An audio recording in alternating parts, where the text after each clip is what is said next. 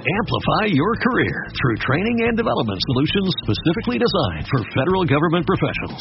From courses to help you attain or retain certification, to individualized coaching services, to programs that hone your leadership skills and business acumen, Management Concepts optimizes your professional development. Online, in person, individually, or groups. It's training that's measurably better. Learn more at managementconcepts.com. That's managementconcepts.com. Hola, muy buenas noches. Es un gusto estar aquí. Gracias a todos y a todas. Eh, que sea Besrat Hashem una noche de inspiración. Gracias, mi querido Elías, Jajam Yossi Mizrahi, que hacen esto increíble que de verdad cambia vidas de muchas personas. La gente con Gamzum Letová, Baruch Hashem se ha superado mucho. Y gracias a todos y a todas ustedes por estar aquí. No dejo de felicitarlos y admirarlos por tener la iniciativa de estudiar Torah, escuchan a diferentes hajamim, cada quien con su estilo, cada quien con su tema, pero siempre palabras de Torah que nos llegan al alma. Es algo increíble lo que hacen ustedes, queridos eh, todos los participantes y familia Gamzum Letová. Vamos a comenzar con el mismo Letová para agradecerle a Shem por estar aquí. Mismor Letová. הריעו לאדוני כל הארץ. עבדו את אדוני בשמחה. בואו לפניו ירננה. דעו כי אדוני הוא אלוהים. הוא עשנו ולא אנחנו.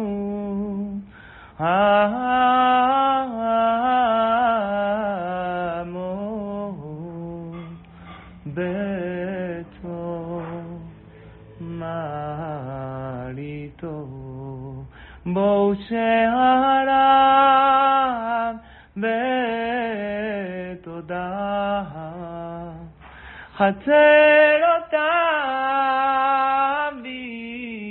בתהילה, הודו לו, ברכו שמו, כי טוב אדוני, לעולם חסדו, בעדור ודור, אמונתו.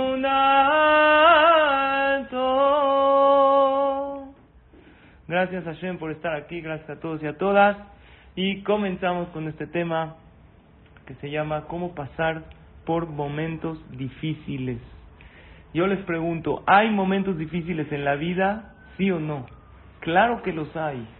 Y si estás escuchando esta clase con alguien que está pasando por un momento difícil, no le digas, escucha, ¿eh? Escucha al jajam, esto es para ti, para que lo hagas. No. Cuando estás con alguien que está pasando por un momento difícil, apóyalo. Y si esta clase realmente crees que le sirve a alguien, la puedes reenviar a alguien para que le ayude a esa persona que está pasando por momentos difíciles. El problema de los momentos difíciles, queridos amigos y amigas, es que no siempre son momentos breves. Hay veces los momentos difíciles duran horas, hay veces días, hay veces meses y hay veces años, años. Hay gente sufriendo, van por un problema de parnasá, por un problema de salud, parejas que quieren tener hijos y no tienen, gente que está buscando shidduch. Son momentos difíciles, pero lo que hay que saber es que se van a terminar esos momentos difíciles. Así dice Shelomo Amelech. Tener la fe que Gam Zeya Abor, todo va a pasar. Y si uno piensa que esos momentos difíciles son temporales, entonces Bezrat Hashem, así será. Pero el que piensa que ya está todo perdido, nunca voy a salir de esta, entonces eso es lo que él está atrayendo a su vida. Por lo tanto, quisiera compartirles 10 puntos que nos ayudarán a sufrir menos durante los momentos difíciles. Cuando uno está pasando por un momento difícil, difícil la está sufriendo. Y estos 10 puntos no nada más nos van a ayudar a sufrir menos, nos van a ayudar a que estos momentos difíciles se terminen, ¿ok? Todos tenemos kshaim bahaim, momentos difíciles en la vida. Quiero compartirles 10 puntos A lo mejor hay más, pero voy a compartir lo que a mí personalmente me ha ayudado a pasar momentos difíciles o he aconsejado a los demás y la gente me ha dicho, esto a mí me ha ayudado mucho. ¿Ok? Me dicen si tienen alguna pregunta o comentario y voy a ir leyendo sus comentarios. Ya leí aquí un saludo de un gran amigo que lo agradezco. Aquí Jonathan. Y bueno, comenzamos con estos 10 puntos. Punto número uno, no buscar culpable. Si estás pasando por un momento difícil, por favor, no digas es que él tiene la culpa, ella tiene la culpa. La naturaleza de la persona cuando está pasando por un momento difícil es buscar el culpable. ¿Cuál es el problema de buscar el culpable? Que cuando lo encuentras ya no puedes hacer nada, ya eres impotente. ¿Por qué? Porque él tiene la culpa. Si una persona tiene un problema de Shalom Bait, lo más fácil es decir, es que mi esposo tiene la culpa. Mi esposa tiene la culpa por lo que hace. Papás que se les dificulta educar a sus hijos, es que ellos tienen la culpa, porque son hijos muy difíciles.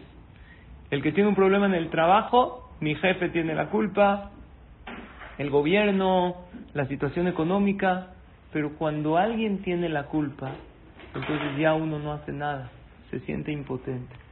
Punto número uno es no busques culpables en tu situación difícil. Tienes que saber que Hashem te lo mandó. No sé quién es el culpable y no me importa, pero algo sí sé. Yo soy responsable. Hay diferencia entre culpable y responsable. Culpable no sé quién es, pero mucha, alguien me está diciendo aquí, Alicia, que muchas veces nos culpamos a nosotros mismos. Tiene razón. Si yo puedo hacer algo al respecto, no me llamo culpable, pero sí soy responsable. Aquí me dice, saluda David. Ok, un saludo muy grande. Eh, saber que Hashem lo y recordar una cosa. Dice el Pirkei Avot, im enanili mili. Si yo no me ocupo, nadie se va a ocupar por mí. Ni Hashem, Kaviahol, se ocupa del problema de la persona si uno no se ocupa. Pero luego vamos a hablar más adelante cómo ocuparnos. Yo quiero ahorita que dejar en claro, no voy a buscar culpables. Y también les voy a pedir un favorcito. Cuando estén en un momento difícil, no piensen, oye, ¿cómo va a terminar esto? No me importa cómo. ¿Cuándo va a terminar? No sé cuándo. Besrat Hashem, espero lo antes posible. Depende, lo que depende de mí, lo voy a hacer. Voy a actuar lo mejor que pueda. ¿Saben cómo se llama eso? Inteligencia emocional. Hacer lo mejor que pueda en este momento y sé que depende de mí y tomar las riendas del asunto. Saludos, querido tío, que aquí me está mandando un saludo. Cuentan que en una ocasión había una pareja que tenían muchos problemas de Shalom Bay. Tenían unos vecinos que siempre estaban tranquilos, siempre estaban felices, se les veía sonrientes. Entonces, una vez, la esposa de la pareja que tenía problemas de Shalom Bay le dijo a su esposo, ve a espiar, ve a checar a esos vecinos que tenemos, porque si ellos siempre están tranquilos y nosotros siempre puros problemas, puros pleitos, siempre se les ve felices. Por favor, checa qué hacen, a ver cuál es su secreto. Entonces el esposo va ahí a verlos y de repente ve por un hoyito una escena. La mujer está trapeando en la casa, está limpiando la casa. Ahí está la cubeta, el trapeador, el agua, el trapo. De repente suena el timbre. Eso era en una hora de la mañana donde el hombre ya se va a trabajar y se va rápido a trabajar. Entonces suena el timbre, la mujer va corriendo a abrir la puerta, deja ahí el trapeador y la cubeta y todo. ¿Y quién sale rapidísimo para irse a trabajar? El hombre. Se resbala con el agua que está trapeando su esposa el piso y se cae y se le mojan todos los papeles porque la mujer fue ahí a abrir la puerta. Entonces llega la mujer y le dice a su esposo, ¿cómo estás? ¿Estás bien? Esta pareja que nunca pelean, que siempre se les ve contentos. Le dice su esposo, sí, sí, no te preocupes. Le dice él, la verdad no me fijé, perdón que no me fijé, y ahora ya te ensucié el piso, que tú estabas trapeando, que todavía me haces el favor de limpiar la casa. Y la mujer le dice, no, perdón yo, que dejé aquí la cubeta y que se cayó todo. Entonces estaban discutiendo quién tiene la culpa. El hombre que se tropezó, que se resbaló, decía, yo tengo la culpa. La mujer decía, no, yo tengo la culpa por dejar la cubeta. Este vecino que está espiando llegó con su esposa y le dijo, ya descubrí el secreto de ellos. Ellos buscan cada quien ser responsable y nosotros buscamos quién es el culpable. Por eso tenemos problemas de Shalom Bait. Porque yo digo, tú tienes la culpa y tú me dices, no, tú tienes la culpa. Y ellos no. Ellos, su pelea, entre comillas, ¿cuál fue? Al revés. No, a lo mejor yo no me fijé y ella no, es que yo dejé la cubeta. Y esto creo que es una lección de vida. Busca ser responsable sin señalar culpables. No importa qué situación difícil estés pasando. No hay culpable. Y si hay, no me importa quién es el culpable. Voy a ver cómo me puedo responsabilizar yo de la situación. Ese es el punto número uno. ¿Qué les parece? Y es muy común, cuando una persona está pasando una situación difícil, la mente tiende directo a buscar culpables. Y aquí me está diciendo T. Hassel que es un mecanismo de la persona, de la mente, a buscar un culpable. Vamos al punto número dos. Rompe tus paradigmas, tus creencias y tus altas expectativas. Porque saben que, queridos amigos, sufrimos no por lo que nos pasa, sino por cómo interpretamos las cosas que nos pasan. Aceptar nos va a ayudar mucho a no sufrir tanto en momentos de dificultad. Aceptar con fe, porque a lo que resiste, persiste. Así es. Si tú te resistes a una situación, persiste una y otra vez. No te resistas, es una realidad. La segunda, el segundo punto es rompe tus paradigmas. Vean qué frase maravillosa que yo una vez vi en una clase, porque mi querido Jajam Elías, no solamente tú tienes, bueno, aquí las frases de Gamzum Letová son buenísimas, porque las hace alguien muy especial, pero también hay alguien que hay veces me hace frases de mis clases, y les comparto esta frase que a mí personalmente me ha ayudado mucho y la he compartido con más gente, y la frase dice así, acepta lo que está pasando, piensa en lo que viene, libérate de lo que fue y confía en lo que será. Repito, ¿ok? Ahí está la foto también. Acepta lo que está pasando, esto está pasando. Ya no te resistas porque a lo que te resistes persiste. Piensa en lo que viene, ya visualiza algo bueno para ti. Libérate de lo que fue, el pasado ya pasó, que de eso vamos a hablar más adelante, y confía en lo que será. Hay un Dios que te lo está mandando por tu bien. ¿Ok? Ese es el punto número dos. Para esto les voy a decir una herramienta en la psicología que se llama la alegoría de la caverna. Eso lo trae Platón en el capítulo 7. La alegoría de la caverna es que habían unos prisioneros en una cueva, en una caverna oscura, que tenían una luz atrás. Estaban todos encadenados y nada más veían al frente. ¿Ok? Esta es una herramienta que se usa mucho. Entonces ellos no veían nada, no conocían el mundo, porque vamos a decir, todo es una teoría, nacieron en esa caverna. Están todos encadenados viendo hacia el frente toda su vida. Entonces de repente escuchan un ruido, vamos a decir este ruido, tac, tac, tac, tac, este ruido. Entonces les dicen, este ruido es una piedra. Así les dicen a ellos. Y ellos crecen pensando que este ruido es una piedra. Y luego ven una sombra, porque nada más tienen una luz de atrás. Y en la sombra ellos ven un vaso, ¿ok? Por ejemplo, no estoy inventando. Y en verdad era, eh, eh, ellos ven un vaso y les dicen, este es un árbol. Así ellos crecen pensando que esa sombra del vaso es un árbol. Porque ellos están encadenados y nada más ven hacia el frente y es todo lo que ven y nada más aprenden lo que les enseñan. En una ocasión, así dice Platón, un prisionero logra salir de la cueva y de repente oye el mismo ruido así pero no era una piedra, ¿qué era? Un caballo. Imagínense que oyen, tacatá, tacatá, tacatá. El mismo ruido, era un caballo. Entonces, él le enseñaron que esto es una piedra, pero él ahorita ve que es un caballo. Y de repente sale al mundo y él ve un árbol real y le pregunta a alguien de los que están pasando por ahí, ¿esto qué es? Es un árbol y oye a la gente hablando del árbol. Entonces él entiende que el mundo no es como se lo explicaron, el, el árbol no es esa sombra del vaso y ese ruido no es una piedra, hay un caballo, hay un árbol colorido y ve el cielo y empieza a ver muchas otras cosas. Este prisionero regresa a la caverna, a la cueva y les empieza a explicar, oye, espérense, el árbol no es lo que les explicaron, no es lo que, y, él, y ellos le dicen, no, tú estás loco, el árbol es con forma de un vaso, y ese ruido es una piedra, y no existe el cielo, y le empiezan a decir, y nadie le cree. ¿Por qué? Porque ellos ya tienen paradigmas que no pueden romper. Eso se usa mucho en la psicología, para aprender que las personas piensan diferente a nosotros y eso es válido. Así nos pasa en la vida. Creemos que tiene que ser así porque a lo mejor así crecimos, porque así nos dijeron. Y cuando tenemos un problema, un contratiempo, sufrimos de más porque no es como nosotros pensamos. Entonces, la solución es romper esos paradigmas y aprender a pensar diferente. Si Dios quiere esto para mí, así es lo correcto. ¿Saben cómo tiene que ser la vida? No como tú piensas, como nosotros pensamos que tiene que ser, sino como es. Y así como es, está bien. Dice el Rosh, que es un rishon, una frase en hebreo que suena como una rima. Dice, Rece, ser Irse y Otreja. ¿Qué significa? Quiere y acepta lo que quiere tu creador para ti.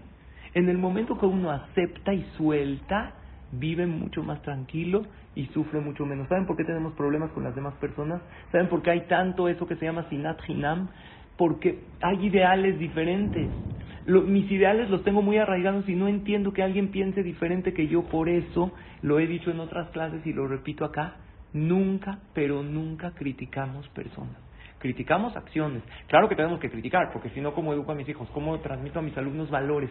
Nunca criticando a las personas, porque él piensa, porque así le enseñaron, o así él piensa. Los, yo voy a enseñar y educar criticando aquellos, eh, eh, aquellas acciones, pero nunca a las personas, jamás a las personas, porque él tiene derecho a pensar así. La vida dicen que es como un juego de cartas. ¿Han jugado barajas? El buen jugador, aunque tenga malas cartas, gana la partida, hace lo mejor que puede. El mal jugador, aunque tenga buenas, va a perder. ¿Saben por qué? No, es que me tocaron malísimas barajas y esta regla no es justo y me hicieron trampa. Así es la vida aunque estés pasando una situación difícil, si sabes hacer lo mejor que puedes, esta es la, ahorita estás en una situación difícil, son las barajas que te tocaron, haz la mejor partida con estas cartas y rompe tus ideas, tus paradigmas que no siempre son correctos, a lo mejor tienes expectativas muy altas y por eso se te está dificultando pasar ese momento. Ese es el punto número dos. Vamos al punto número tres. Ahora sí, no te quedes en el pasado. No dejes que el pasado te atormente. Del pasado hay que aprender. Pero si nos atormenta, entonces por eso sufrimos demasiado. ¿Saben por qué sufrimos? ¿Saben por qué no pasamos bien los momentos difíciles? Porque a lo mejor tuvimos un pasado muy duro y de ese pasado pensamos, ah, como antes no se me contestó mi tefilá, como llevo 10 años pidiendo por esto y Dios no me lo dio, quiere decir que mis tefilot no sirven para nada. No, eso fue el pasado, a lo mejor la de hoy se te contesta. ¿Qué pasaría si tú tienes un amigo que se burla de ti todo el tiempo? Te ve y te dice, ah, te sabotea, te alejarías de él, ¿verdad? Entonces, ¿por qué permites que tu pasado se burle de ti? ¿Por qué dices, como antes no tuve éxito, entonces quiere decir que ahorita tampoco? Díganme en la Torah quién tuvo un pasado muy difícil. Un personaje que me viene ahorita a la mente, Abraham Avin. Muy difícil. Tuvo pobreza, no tuvo hijos, pero él aprendió del pasado. Luego, en un momento dado, Hashem le dice, voy a destruir a Sedom. ¿Qué hace Abraham? Se pone a rezar Hashem recibe su tefila, aparentemente no, porque al final Hashem destruyó Sedom. Dice la Torah, ve Abraham, Shablim como. Abraham regresó a su lugar. ¿Qué significa regresó a su lugar? Que si la Torah no me dice, pensaría que Abraham sigue rezando hasta hoy, no. Regresó a lo mismo. Dios, tú dijiste que no, no importa, yo sigo haciendo jeces, yo sigo difundiendo tu nombre en el mundo. David Amelech tuvo un pasado súper difícil, pero él no se aprisionó en el pasado. Él todo el tiempo pensaba, hoy es un nuevo día. A lo mejor hoy salgo. Y así pasaron 29 años hasta que se hizo rey teniendo un pasado que todo el mundo pensaba que era un mamzer. Él nunca agarró el pasado para autosabotear. Moshe Rabbenu, Moshe Rabbenu, el hombre más grande. Lo persiguieron para matar. Antes de que sea líder. Por eso se tuvo que escapar. Se fue a Miriam. Rezó, pidió, pidió, pidió. No entró a Israel. Dejó de ser Moshe Rabbenu que dijo, ah, Dios, como no me recibiste mi tefilá, se acabó, ya no creo en ti. No, para nada. Siguió con Emuna. Es más, las tefilot de Moshe, ¿dónde están? ¿Alguien de ustedes ha ido a Israel? Levanten la mano. Todos los que hemos podido ir a Israel fue por las 515 tefilot de Moshe. No se fueron en vano. Si tú puedes ir hoy en día a Israel, hoy, y tocar el cótel, y pedir tefilá, y echarte ahí un falafel ahí, es gracias a la tefilá de Moshe Rabel. Y él nunca perdió las esperanzas. El pasado que las cosas no se dieron no quiere decir que no se van a dar. Usa tu pasado a tu favor. ¿A qué me refiero? ¿De cuántas situaciones difíciles has salido en tu vida? Entonces, ahí está que sí pudiste. ¿Cuántas veces le pediste a Hashem? Ahora te hago esta pregunta, ¿eh? piensa.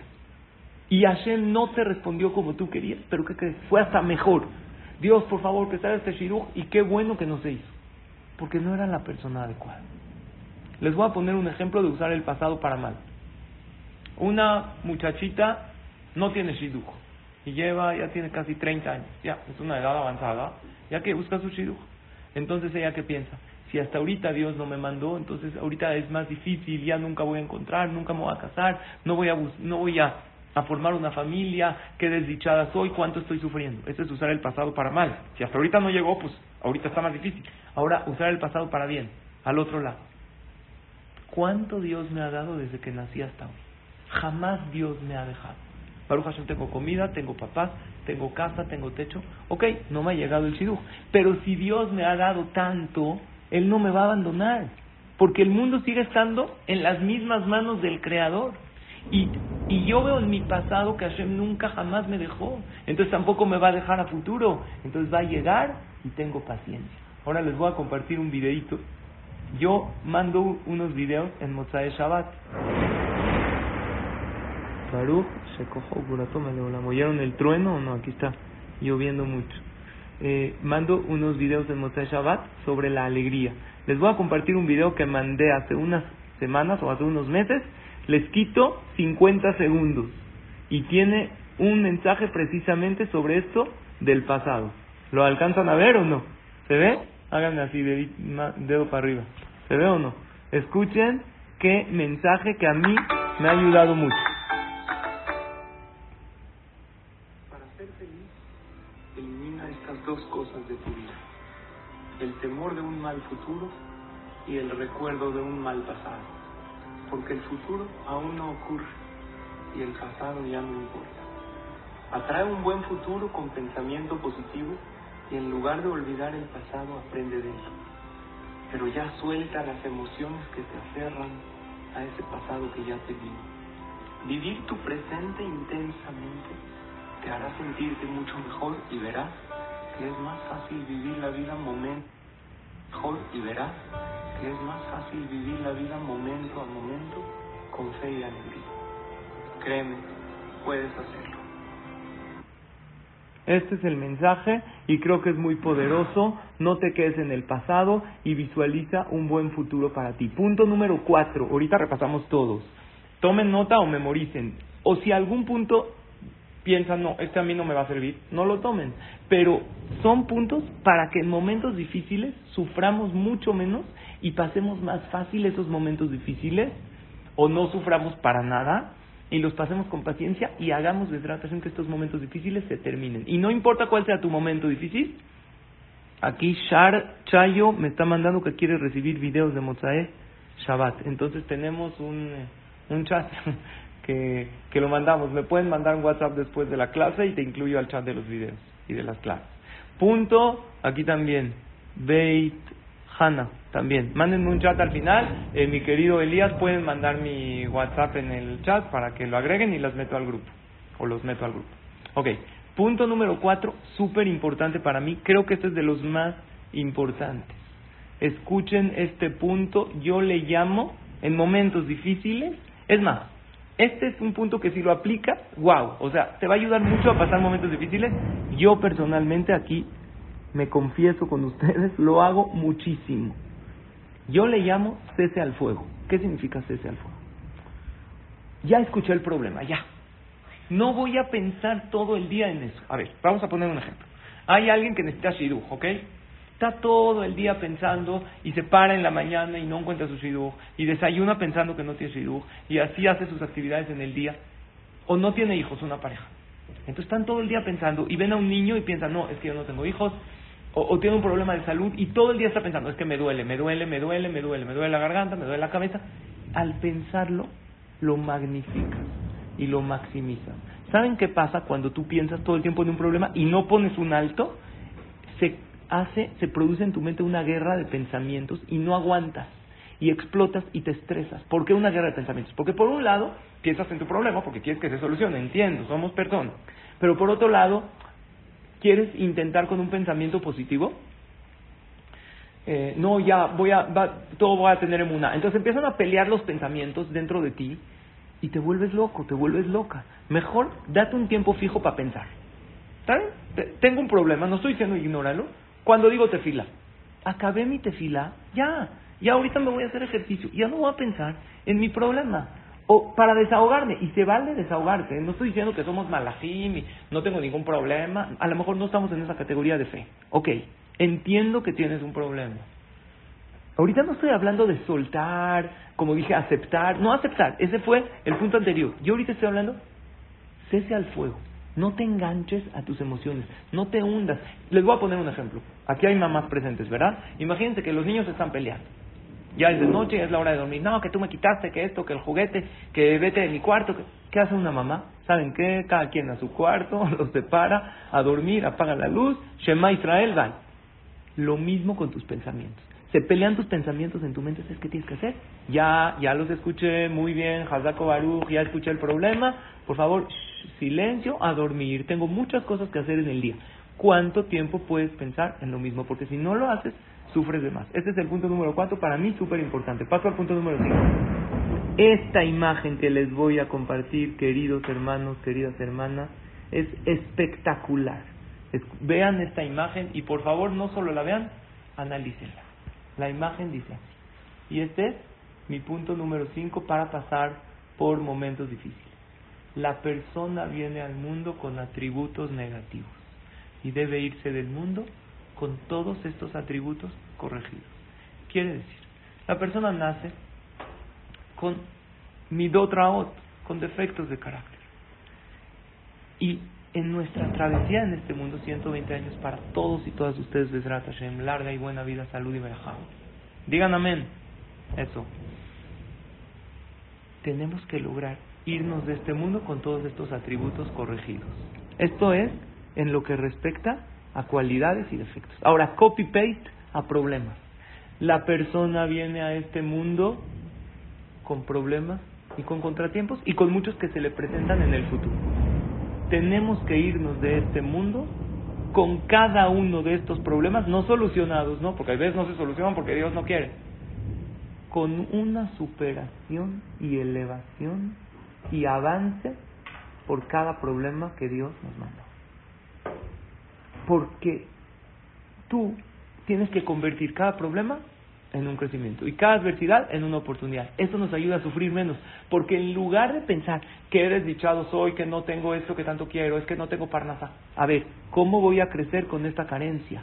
Les voy a decir algo muy importante. ¿Verdad que en el cuerpo tenemos hormona de crecimiento? Hasta la edad adulta se desarrolla.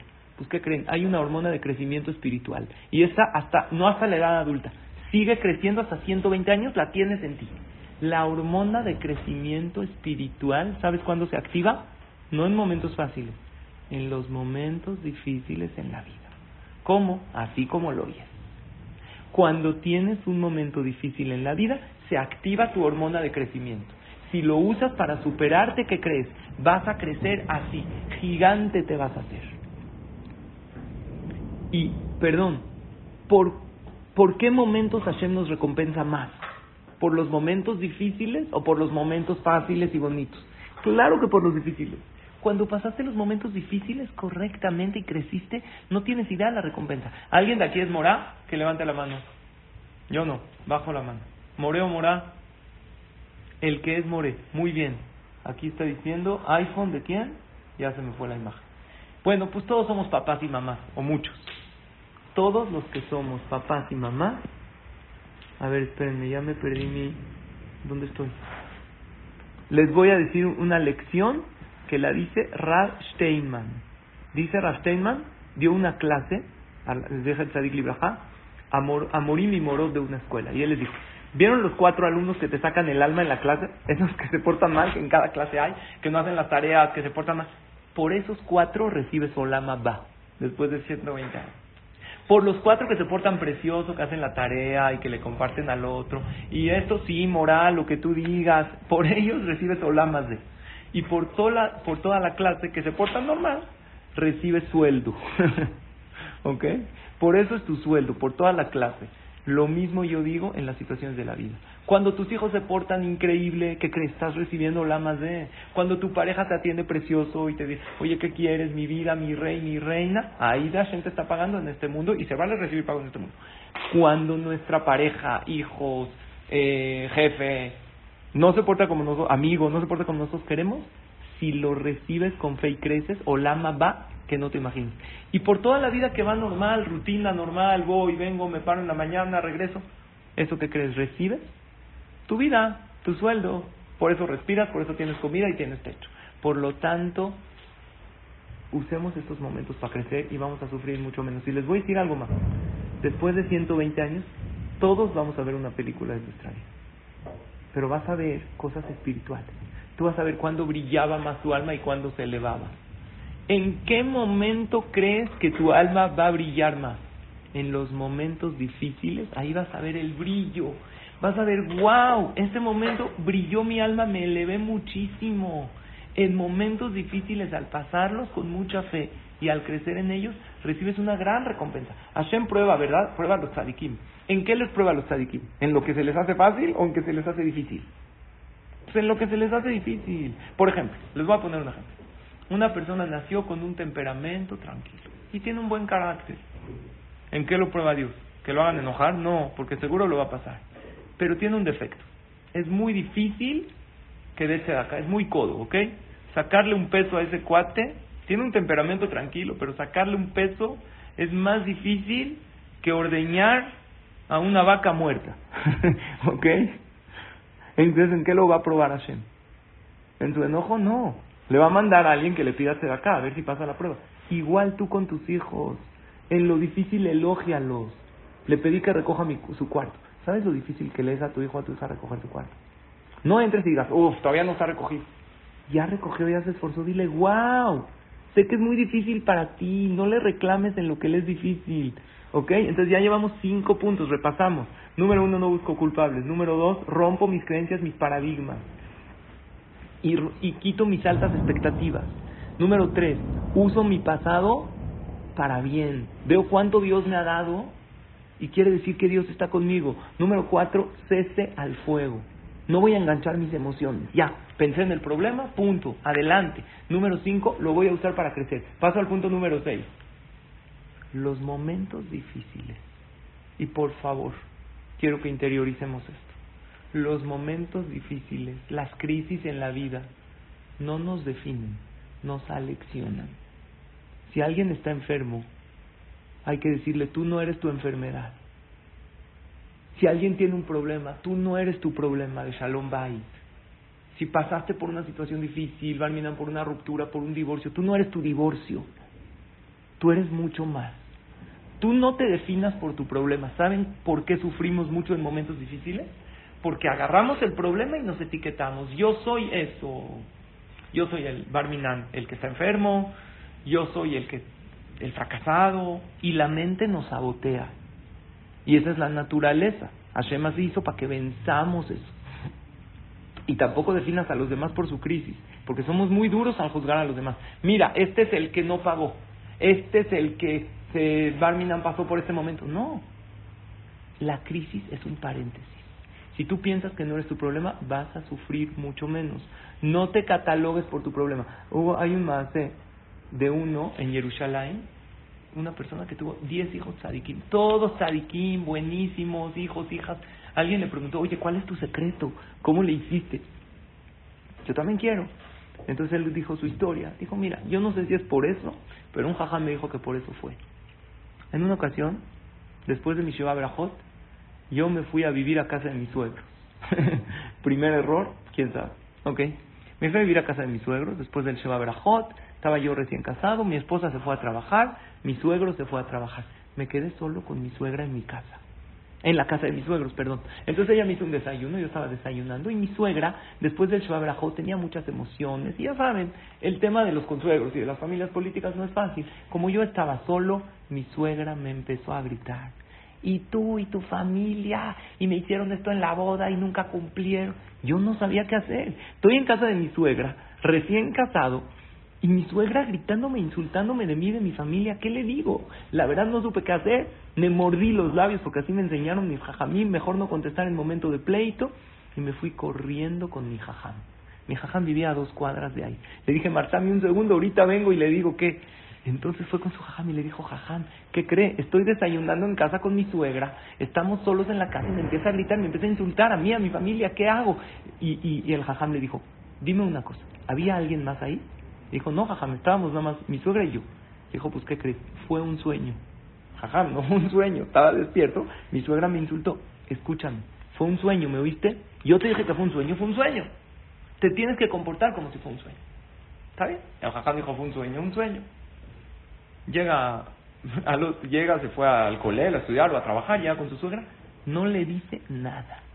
A las dos semanas se cambian de casa, la pareja, un día van a visitar a su suegro y le dice la suegra, se le acerca al yerno a solas y le dice, te quiero pedir una disculpa. Pero él no le había, para eso no le había dicho nada, a nadie, a su esposa tampoco. ¿Qué le va a decir? ¿Soñé con tu mamá?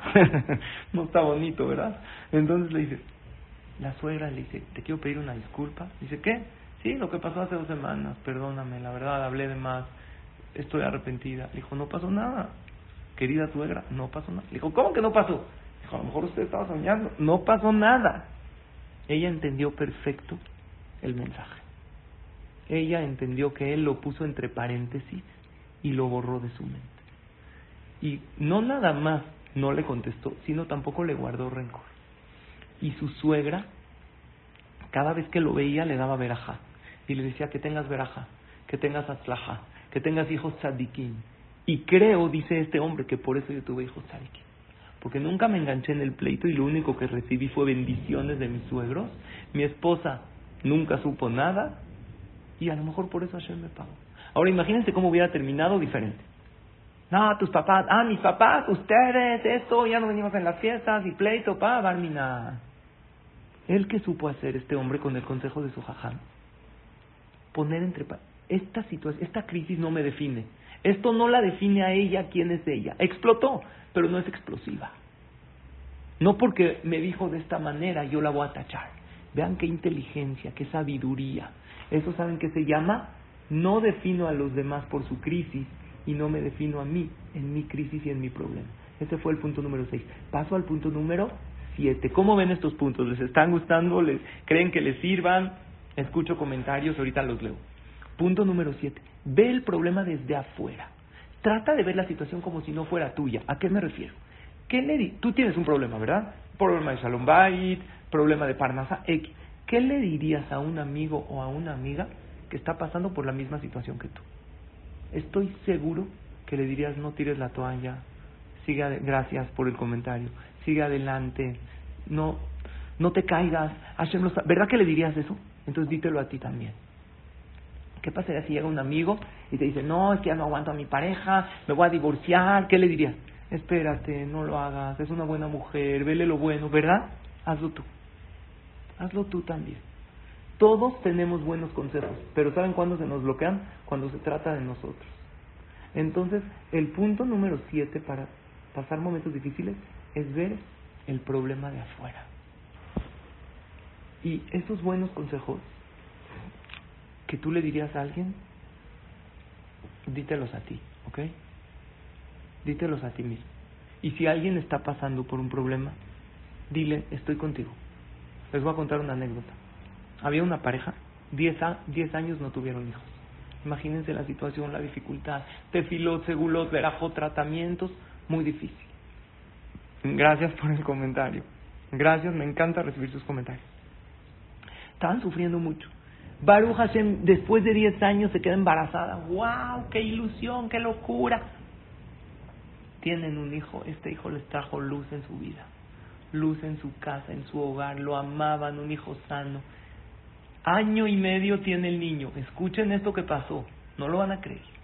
El niño tiene año y medio cuando ya empieza a caminar, ya se empieza a subir. Resulta ser que la mujer tiene problemas en el corazón y ella toma un jarabe, una medicina muy concentrada, que nada más ella la puede tomar, y una dosis pequeña. El esposo ya se está despidiendo de su esposa, va, va, ya me voy a trabajar, ve el frasco de las medicinas, de las pastillas o del jarabe, no sé qué era, abierto. Y le dice a su esposa, cuidado, ciérralo, ahí está el niño. Y la mujer está hablando por teléfono, no escuchó a su esposa. Es triste la historia, pero tiene una lección maravillosa. El hombre sale de su casa, le dice, por favor cierra el frasco, bye, vaya, vamos a trabajar, bye. La mujer no lo cierra. El bebé de año y medio pone, jala una silla, se sube a la silla, ve en la mesa el frasco abierto, se toma toda la medicina y empieza, a convulsionar. La mujer obvio deja su llamada. Era una medicina fuertísima para un adulto y ella misma adulta no se tomaba toda. Pero pues un bebé, su curiosidad. Lo llevan al hospital, le hablan al esposo que venga rápido del trabajo, Barminan urgencias, Barminan lo alenu, que le de larga vida a todo a Israel. El doctor lo checa y le dice, el bebé no pudo con esta dosis de medicina, Barminan falleció El hombre entra al consultorio cuando está recibiendo esta noticia. Y el hombre le dice tres palabras a su esposa. ¿Cuáles creen ustedes, queridos amigos y amigas, que fueron estas tres palabras? ¿Que te lo dije? ¿Te dije que cierres el... No. ¿Saben cuáles son las tres palabras? Amor, estoy contigo. Se acabó. Se terminó. Estoy contigo. ¿Qué más da decirte lo dije? ¿Qué más da? ahorita lo que pasó, pasó. Baruch Hashem nos tenemos, el niño ya no está, nos tenemos uno. Primero que todo, ¿quién dijo que fue su culpa? A lo mejor si el esposo lo había abierto, él lo hubiera cerrado. Y aparte fue, vino de Hashem. Punto. ¿Saben qué nos demuestra eso? La empatía en un problema. Primero empático con los demás y empático contigo, por favor. Di, cuento conmigo mismo, porque hay gente que ni consigo mismo cuenta, porque todo el tiempo se sabotea cuando tiene un problema y todo el tiempo se está etiquetando y diciendo que tiene una pésima situación de vida cuando no es así. Dite a ti mismo, hay esperanza, hay fe. Les voy a contar una fábula. En una ocasión, escuchen esto qué bonito. Había en un cuarto oscuro cuatro velas que iluminaban el cuarto. La primera vela dice, yo soy la vela de la paz. Pero en este mundo hay paz. ¿Qué paz? Hay puras guerras, puros problemas. Mi luz no sirve para nada. Me voy a apagar. Perdón, ¿eh? me voy a apagar. Se apaga, se extingue. Llega la segunda vela y dice, yo soy la vela de la fe. Pero nadie tiene fe hoy en día, nadie confía en Dios, mi luz no sirve, la gente no tiene fe, me voy a apagar. Se apaga. Llega la tercera vela y dice, yo soy la vela del amor. Pero qué amor, hay puro odio en el mundo, sinat hainam, odio gratuito. En lugar de, ¿cómo se dice amor en hebreo? Ahaba. ¿Y cómo se dice deseo en hebreo? Taaba. En lugar de ahaba, la gente lo convirtió en taaba. En lugar de amar a las personas, las usamos. Y en lugar de usar las cosas, las amamos. No hay un amor correcto en este mundo. Mi luz no sirve para nada. Se apaga la vela del amor. Pero hay una cuarta vela.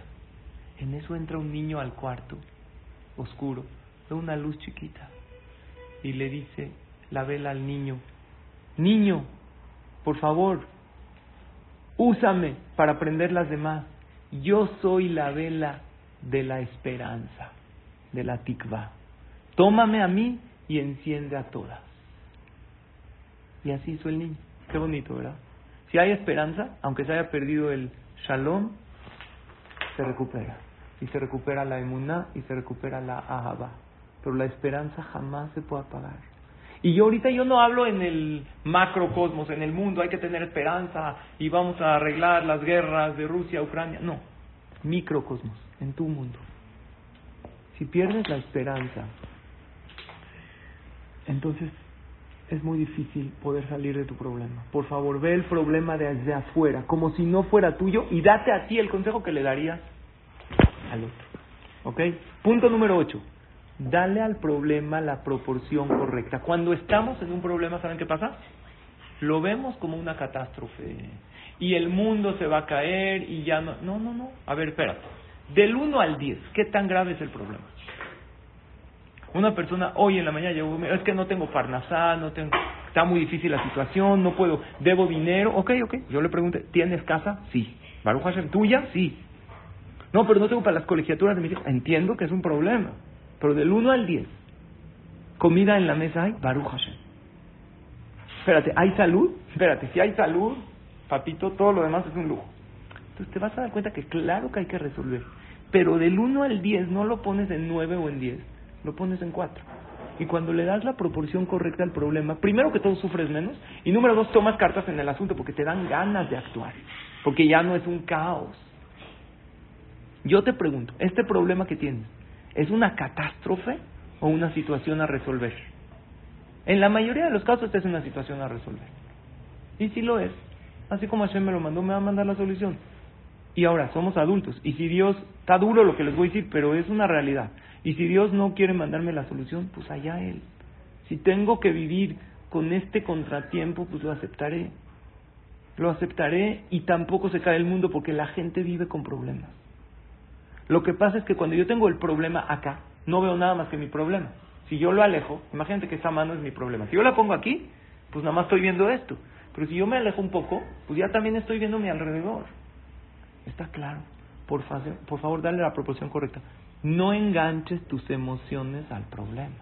Porque si enganchas tus emociones, tus emociones te traicionan y te hacen ver que este problema, que de escala del 1 al 10 en realidad es 3 o 4, pues lo veas como 9 o 10 y lo veas como el fin del mundo. Les digo cómo, les voy a dar un tip muy bueno. No generalicen. Es que siempre a mí, no, no, siempre no. Siempre te va mal. Es que nunca yo puedo lograr, nunca puedes lograr. Nunca has tenido algo bueno. Si tú generalizas, no le vas a dar la proporción correcta al problema. Punto número nueve. Ahora sí, casi al final de la clase. ¿Qué vas a hacer? Dice Albert Einstein, si la persona sigue haciendo lo mismo, es una locura pretender diferentes resultados. Si quieres que la situación cambie, tienes que cambiar acciones. No te quedes sin hacer nada lamentando tu situación, porque la situación va a seguir igual. Ni Hashem toma cartas en el asunto cuando tú no haces nada. ¿De dónde lo sé? Lo dice la Torah. Uberajeja Hashem me lo queja, bejolma deja. Dios te bendice cuando tú haces. Ahora, hay veces no hacer es hacer, ¿eh? Estar en calma es hacer y mucho. No enojarme es hacer y mucho. En la psicología existe algo que se llama quicksand effect, el efecto de la arena movediza. ¿Qué significa? Se usa mucho para las emociones. Imagínense que alguien cae en una arena movediza o en un cemento. Entonces empieza a mover, a mover, a mover para salir y dice no, no. Y esos movimientos que hacen hundirse más. Entonces, si la persona se queda tranquilo y levanta sus manos y sus pies, el agua de la arena movediza o del cemento lo ayuda a flotar. Igual con las emociones no, es que tengo ese problema y estás todo el tiempo pensando y estás enojado contigo que te enojaste, entonces te hace un círculo vicioso y te hundes más. Mantener la calma y respirar profundo. ¿Saben cuánto sana la respiración? Tomarte un café, ver la naturaleza, hacer isbodedut, parecen cosas pequeñas, pero son grandes. Eso es respecto a no hacer. Y ahora también respecto a hacer. Una, ofrécele a Hashem una mitzvah. ¿Se vale hacer negocios con Dios? Claro. Estás en un problema. Haz una mitzvah extra y pídele a Hashem. Si no sabes qué mitzvah hacer, consúltalo con un jajam. Que te conozca a ti y conozca el problema. ¿Qué mitzvah extra puedo hacer para que Dios me solucione este problema? Hay veces hay mitzvot relacionadas con el problema. Eso se llama actuar. Les voy a contar un más. ¿Sí me da tiempo o no? O ya es tarde, mi querido Elías. Se los cuento rápido. Una pareja también cuatro años no tenían hijos. Se hicieron pruebas y vieron que el problema está en él. El hombre no puede embarazar a su esposa, necesita una inseminación. Alguien me preguntó, ¿cómo es no hacer es hacer? Sí, me refiero, ¿quién me preguntó? Linda. Eh, te contesto, Linda. Hay surmeraba hace tú. Hay veces no hacer es hacer. No hundirme más, estar en calma, manejar yo mis pensamientos es hacer y mucho, no enojarme, no hablar mal, no hablar mal de él, del otro, porque yo estoy enojado, porque yo estoy en un problema. Eso es hacer y ayuda muchísimo a salir. Les cuento el más. Se dan cuenta que el que no puede tener hijos es él, no ella. Entonces deciden empezar, pero cuando el doctor les dice, empiezan tratamientos y los tratamientos son muy costosos, es muy desgastante y, y pues es empezar todo un proceso muy tedioso. Entonces llega su esposa y le dice a su esposo, ¿qué te parece si acudimos a Dios antes de los tratamientos? Dice, ¿a qué te refieres? Ellos no eran tan religiosos. Le dice, ¿qué te parece si cuidamos tres Shabbat? Vamos a respetar tres Shabbat. A lo mejor nos ahorramos el tratamiento. No dijeron para toda la vida, no, tres Shabbatot. La Gemara dice que con dos Shabbatot que haga, que haga el policial viene el Mashiach. Y explica el Rea, que es un comentario de la Gemara, que aún para un Yehudí en particular, dos Shabbatot bien respetados, como dice la Alajá, te trae mucha salvación. Ellos dijeron tres Shabbat para que sea como Hazaká, ¿no? Hazaká es algo que se repite. Tres Shabbat. Decidieron ir a un hotel a pasar Shabbat. En Israel hay hoteles, ellos vivían en Israel. Hay hoteles para que no tengan ni que subir en elevador, ni nada, hay comida, kasher. Y hasta decidieron ir con, un amigos, con unos amigos a pasar Shabbat. Entonces, para colmo de males, en uno de esos Shabbat que están respetando en el hotel, ella subiendo en escaleras, pues, están en un hotel, están respetando Shabbat. La Torah dice que no se usan medios de transporte, no se usa electricidad, que es fuego, ¿ok? Se cae, se rompe el pie, se le hace añico, se cae de las escaleras. No lo puede creer. Dice, ¿cómo? Respeté Shabbat y me pasó esto. Va al doctor y le dice, usted no puede hacer ejercicio por seis semanas, no puede hacer. Ahora, ella no hacía ejercicio normal, ¿eh? Así decía en la anécdota, no sé, era tipo ejercicio extremo, no sé, era ninja. ¿Hay mujeres ninjas o no? No sé. Hacía ejercicio muy fuerte. Seis semanas no puede hacer nada, tiene que estar inyectada para que el hueso, para que solde el hueso. Acaban las seis semanas y ella empieza a sentirse cansada. Dice, no lo puedo creer. A ver, cansancio. Dice el doctor, a lo mejor tienes anemia. La manda a hacer eh, estudios de sangre. Cansancio. Se rompe el pie. Ya, ¿cuántos problemas? Y, y desde que me comprometí a respetar Shabbat empezaron los problemas. ¿Cómo puede ser? El doctor le dice, vamos a hacer eh, una prueba de sangre, a ver si tienes anemia, a ver qué tienes, cómo están tus niveles. Le dice el doctor, a lo mejor estás embarazada. Dice, no puede ser, doctor. Mi esposo no puede, ya le hicimos pruebas, no hay manera de que yo me quede embarazada, no hay manera. De hecho, tengo que empezar el tratamiento. Dijo, bueno, de todos modos ya voy a hacer la revisión de sangre, voy a checar si estás embarazada. De repente sale, un positivo. ¿Cómo puede ser? No hay manera de que quede embarazada. Efectivamente, está embarazada. Nació una niña preciosa. Le pusieron Tamar. ¿Y saben por qué les cuento? Porque la historia fue increíble. Piensen esto. Ella, si no se hubiera roto el pie, ella hubiera seguido haciendo sus ejercicios extremos y Barminal lo más seguro es que pierda el embarazo que ella tenía, porque eran muy extremos los ejercicios. Seis semanas tuvo que estar sin hacer ni un ejercicio para que el embarazo agarre bien, porque de por sí los espermas del esposo eran débiles y Hashem les hizo el milagro. Escuchen, Baruch, decimos en el Baruch Shamar todos los días, Baruch Meshalem Sahar Tov Bendito Dios que paga un pago bueno a los que le temen. Dios es buen pagador. Si estás en un momento difícil, haz una misma extra, una misma extra, y créeme, Hashem paga. A lo mejor no cuando tú quieres y en el momento que tú quieres, pero Dios paga. Y termino punto número 10. Valora y agradece lo que sí tienes. No puedes concentrarte en tu problema como si no hay nada bueno en tu vida. ¿Cuántas bendiciones sí hay? No, pero cuando estamos en un problema, no hay agradecer, no. Tienes que fijar un tiempo diario para agradecer. Yo una vez lo dije también en uno de los videos de Moshe Shabbat, que así como la Gemara dice, Kabata y Tim la Torah, que uno tiene que fijar tiempo para estudiar Torah, que es lo, todo lo que ustedes hacen, que es maravilloso, que estudian Torah diario. Yo pensé así, se me ocurrió, Kabata y Tim le toda. Fija un tiempo de agradecimiento. Yo personalmente a mí me encanta mi café de la mañana. En el momento que tomo mi café, empiezo a agradecer a Hashem por lo que hay. Por... ¿Y, ¿Y sabes qué? también agradecerle del problema, porque es por tu bien. Y te digo algo más del agradecimiento, que si tú te comprometes con Hashem, Diosito, si me sacas de esta, voy a decir Nishmat Kolhai, voy a decir Mismor Le Toda siete veces, el Mismor que dijimos al principio, así trae Rabarush en su libro, el agradecimiento rompe incluso las cosas naturales. Entonces valora y agradece lo que sí hay y comprométete en agradecer a futuro si Hashem te saca del problema. Leí que un sobreviviente del holocausto le contaron su historia, dicen cómo sobrevivió. Dice, mi papá cavó, escuchen qué manera de pasar la guerra, Barminan, cómo se salvaron la vida. Cavó un hoyo en la tierra.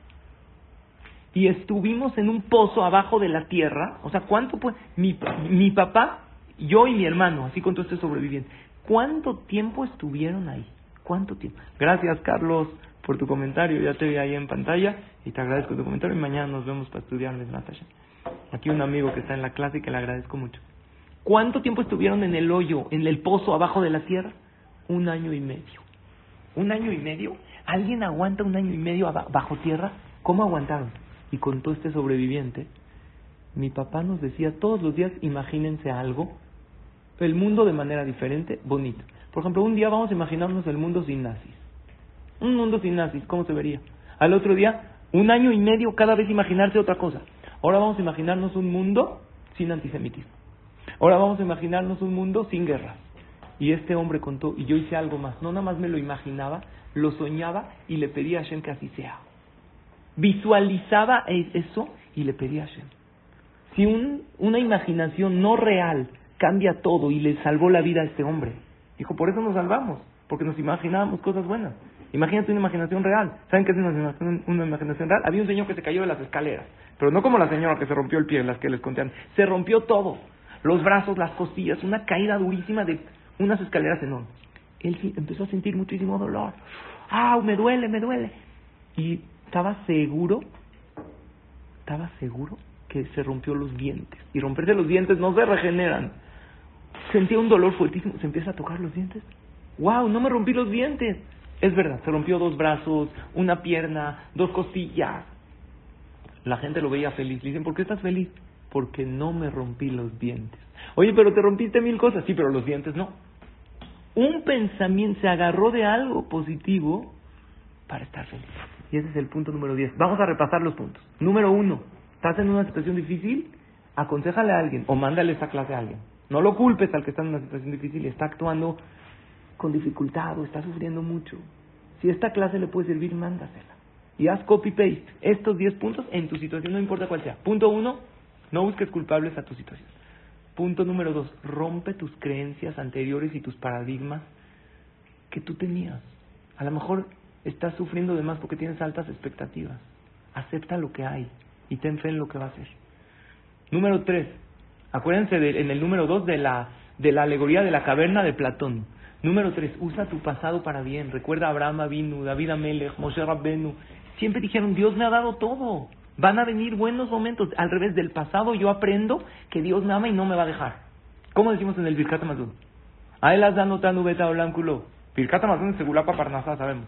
Ahorita en Shabbat vamos a decir, Ubtuá Gadol Tamid Lo Hazar Lanu, Veal Yechzar Lanu Mazon, Tamid Lo Hashem, gracias que nunca me ha faltado, ni me faltará comida nunca. Por, así, yo ya me visualicé, tú nunca me has dejado. Uso mi pasado para ver cuánto Dios me ha dado.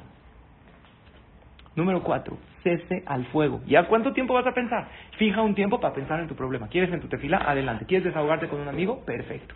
¿Quieres salir media hora a hacer y hablar con Dios de lo que sientes? Muy bien. Terminó, bye. No puedes desayunar, comer y cenar tu problema todo el día, estarlo dando vueltas en la cabeza. Número cinco, creces por medio del problema úsalo como crecimiento, vas a sufrir menos. Número 6, tu problema no te define, te alecciona. No eres ese problema. Número 7, velo por afuera. ¿Qué le aconsejarías a alguien? Aconsejatelo a ti y no pierdas la esperanza. Punto 8, dale la proporción correcta. A ver, del 1 al 10, ¿qué tan grave es? Número 9, ¿ahora qué vas a hacer? Actúa. Hay veces es dejar de actuar, dejar de hundirme, o hay veces proponerle a Hashem una mitzvah. Y número 10, agradecer lo que sí hay el agradecimiento trae salvaciones. Y cuando no valoramos lo que tenemos, no nomás nos afectamos a nosotros mismos, afectamos a los demás. Porque nos ven malhumorados, nos ven estresados. ¿Qué culpa tiene mi hijo, mi esposa, mi, que yo estoy malhumorado? No puede ser. Ok, tengo un problema, pero a ellos no les toca. Y aparte les afecta. Pero cuando nos ven en paz, les enseñamos a pasar los contratiempos de la vida con emuna. Ya les iba a contar un cuento, pero no tengo el tiempo para el cuento, entonces acabo con una cosa más y ya. Dicen que la vida, ¿cómo se escribe vida? V, I, D, A. Entonces en una ocasión leí que vida son las iniciales de vacaciones, ya son las vacaciones, internet, dinero y amor. ¿Sí o no? Si hay eso, eso es vida, ¿no? Pero yo creo que no, que la vida es un spa. ¿Cómo se escribe spa? S, P, A. S es superación. P es paciencia y A es aquí y ahora. Para pasar momentos difíciles, spa. Primero, superación personal. ¿En qué me voy a superar? Tener paciencia. Paciencia no es saber esperar. ¿Saben qué es paciencia? Mantener una buena actitud mientras espero. Eso es tener paciencia. Porque cuando se atrasa el vuelo, todos los 200 pasajeros esperaron, pero mira la actitud, uno reclamando y otro tranquilo con su café esperando en el aeropuerto de por sí se atrasó acá. Paciencia es mantener buena actitud. Yo creo que la vida es SPA. S, superación, P es paciencia y A es aquí y ahora, para pasar momentos difíciles. ¿Qué opinan? ¿Les gustan estos puntos? Les sirven estos puntos o alguno de ellos? ¿Qué piensan? Eh, me es muy importante sus comentarios. Los felicito a todos y a todas por siempre conectarse, por toda su atención, la increíble eh, asistencia y conexión de todos. ¡Wow! De verdad, cola cabot, no paro de felicitarlos. Y pues felicitar a Jajam Yossi y a Jajam Elías por el dejud tan increíble. Tengo que parar la clase, tenía un más de más, no tengo tiempo de contárselos, pero con esto tenemos la información en corto, creo que nos puede ayudar mucho. Si a alguien le sirve esa clase, repásela, queda grabada, si no, mándasela a alguien, dile a lo mejor te puede servir. Y pues bueno, creo que nos vemos y nos escuchamos la próxima ya para más ampliar, para una... Tengo un compromiso que me tengo que retirar, me está esperando mi familia, por lo tanto los dejo, no sin antes agradecerles a todos por su atención y bendecirlos que tengan todos verajá, atzajá y que Hashem los bendiga, las bendiga a todos con todas las bendiciones de la Torah. Amén. Pero quiero que por dos minutos decirle, primero que nada, que es imposible pasar por momentos difíciles después de escucharlo usted, escuchar esta clase. Número dos, decirle que esta es una clase magistral, es una clase espectacular y es de las mejores clases que he escuchado yo personal en Gamsun de Tobá y creo que he escuchado todas. Número tres, decirles a todos los que fueron afortunados de oír esta clase el día de hoy, que tengan el tiempo de volverle a escuchar, porque esta es una clase que cambia vidas, que cambia familias, que cambia relaciones, que cambia parejas.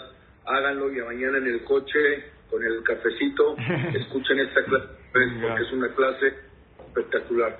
Sé que no hay mucho tiempo, voy a leer nada más y dice acá, Saham Salvi. Es un placer poder escuchar. Cambio, cambia mi vida cada que lo escucho. Baruch Hashem, le pido, hoy es el cumpleaños de mi hija y se llama Netania.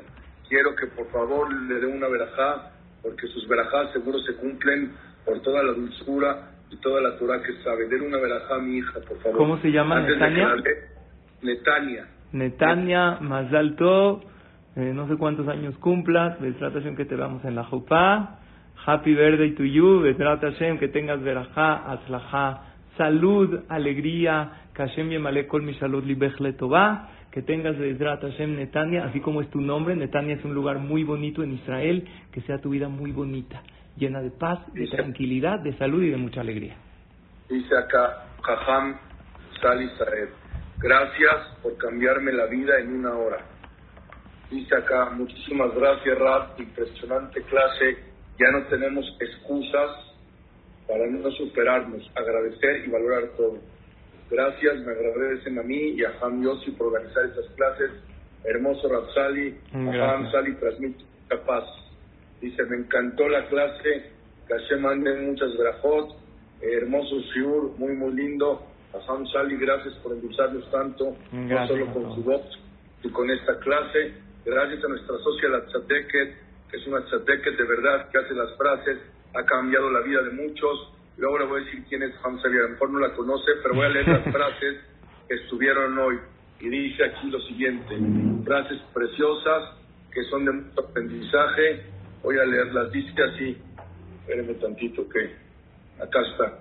Dice, usa el pasado como motivante para tu futuro. Tu pasado te hizo aprender y tener mejores herramientas. Te puede recordar cómo Hashem te ha cuidado siempre. Luego dice, tenemos que aprovechar cada problema como crecimiento y cada carencia como oportunidad. Y la tercera, no te catalogues por tu problema, sino por cómo lo enfrentaste. La sal Isael, preciosas frases, gracias a nuestro que ha cambiado vidas. Ahorita me mandaron un video de una persona que anota todas las frases de Gamsum Letová y las clases, se enchina el cuerpo. Gracias, socia nuestra, que fue la de la idea. Y por último, Hamzali, para que se vaya su compromiso motivado. A Hamzali, te admiro como rabino, como persona, y no hay palabras del crecimiento de siempre enseñar. Muchas gracias por estar en Gamsum de Gracias por su tiempo. No sabe cuánto vale esta hora para mí, para Ham Yossi para todos los que están en esto. Usted siempre me dice cuando lo invito, ¿por qué me invita si hay más grandes? Usted de verdad será, usted usted será chico de estatura, pero es lo más grande en Muhaniut, lo más grande en dulzura. Que Hashem lo bendiga. Y y como dicen acá, nos quedamos picados, que nos cante y con el último cuento pero Hamza estará con nosotros eh, muy pronto. Sí, muy pronto, con un compromiso de una canción y el más que no les conté, pero tengo un comentario, me está esperando toda la familia para ir a este compromiso. Besrat Que vaya bien. Nos vemos la próxima. El domingo nos vemos desde Hashem. Gracias a todos en esta clase porque le van a arreglar la vida a muchas familias, a muchas generaciones. Gracias a Tete, que es la que hace las frases.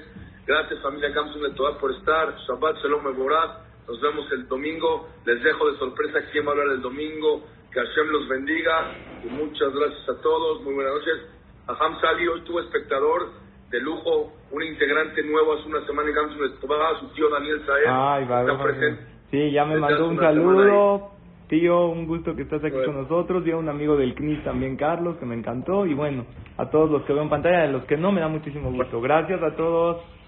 Buenas noches, Hashem los bendiga. Se van a extrañar todos hasta Amplify your career through training and development solutions specifically designed for federal government professionals. From courses to help you attain or retain certification, to individualized coaching services, to programs that hone your leadership skills and business acumen, Management Concepts optimizes your professional development. Online, in person, individually, or groups. It's training that's measurably better. Learn more at managementconcepts.com. That's managementconcepts.com.